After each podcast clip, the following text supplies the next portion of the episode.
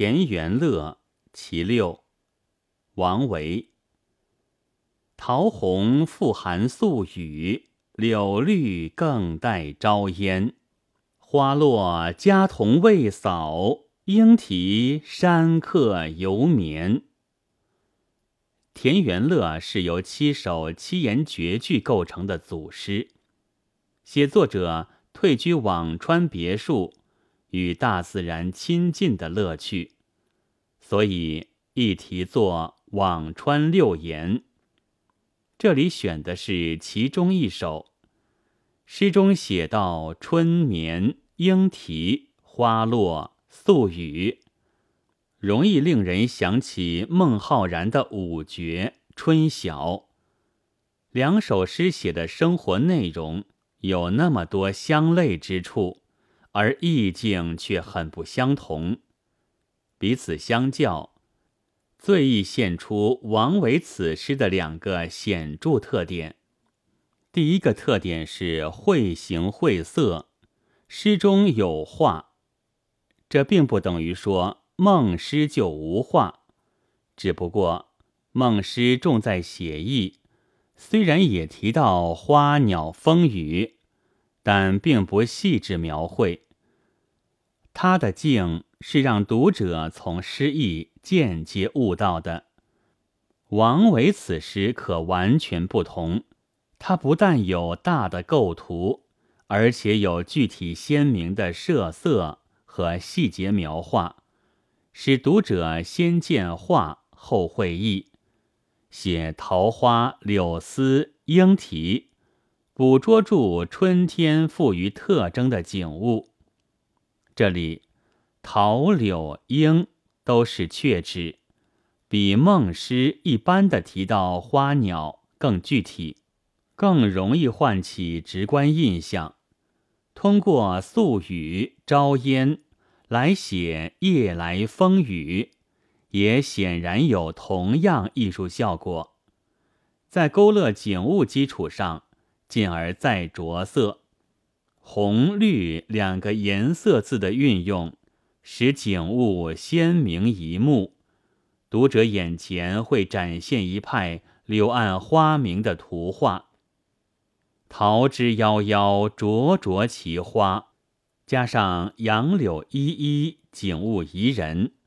着色之后，还有近一层的渲染，深红浅红的花瓣上。略带隔夜的雨滴，色泽更柔和可爱。雨后空气成仙，弥散着冉冉花香，使人心醉。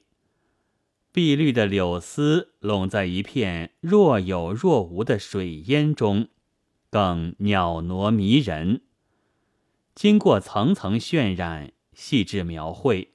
诗境自成一幅工笔重彩的图画，相比之下，孟诗则似不着色的写意画。一个妙在有色，一个妙在无色。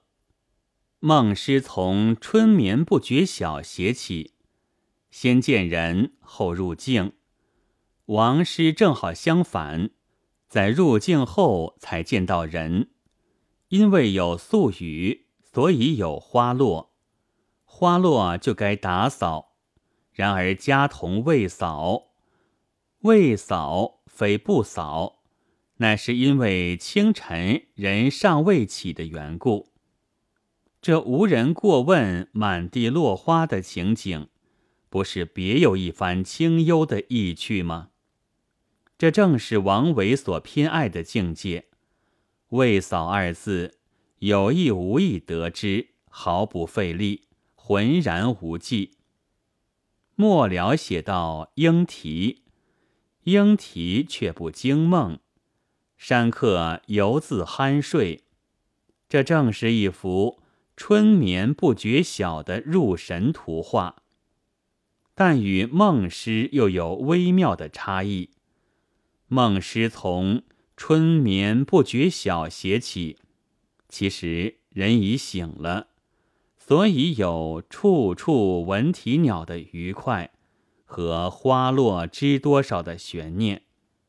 其意境可用“春意闹”的“闹”字概括。此诗最后才写到春眠，人睡得酣甜安稳，于身外之境一无所知。花落莺啼，虽有动静有声响，只衬托得山客的居处与心境越见宁静，所以其意境主在“静”字上。王维之乐也就在这里。人们说他的诗有禅味，并没有错。崇尚寂静的思想固有消极的一面，然而王维诗难能可贵在他的静静，与寂灭到底有不同。他能通过动静相成，写出静中的生趣，给人的感觉。仍是清新明朗的、美的。唐诗有意境浑成的特点，但具体表现时仍有两类：一种偏于意，让人间接感到静，如孟诗《春晓》就是；另一种偏于静，让人从静中悟到作者之意，如此诗就是。而由静生情，诗中有画，是此诗最显著特点。第二个特点是对仗工致，音韵铿锵。孟诗《春晓》是古体五言绝句，在格律和音律上都很自由。由于孟诗散行，意脉一贯，有行云流水之妙。此诗则另有一功，因属近体六言绝句，格律极精严。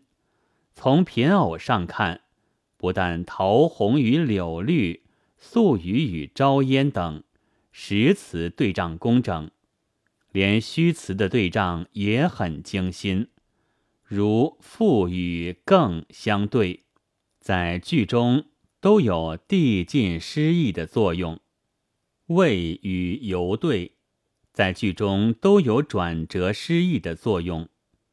含与带两个动词在词义上都有主动色彩，使客观景物染上主观色彩，十分生动。且对仗精工，看去一句一景，彼此却又呼应联络，浑成一体。桃红柳绿、素雨朝烟彼此相关，而花落句成桃而来，莺啼句成柳而来，家童未扫与山客犹眠也都是呼应着的。这里表现出的是人工裁剪经营的艺术匠心，画家构图之完美，对仗之功。加上音律之美，使诗句念来铿锵上口。中国古代诗歌以五七言为主体，六言绝句在历代并不发达，佳作尤少。王维的几首可以算是凤毛麟角了。本文作者周啸天朗读：白云出岫。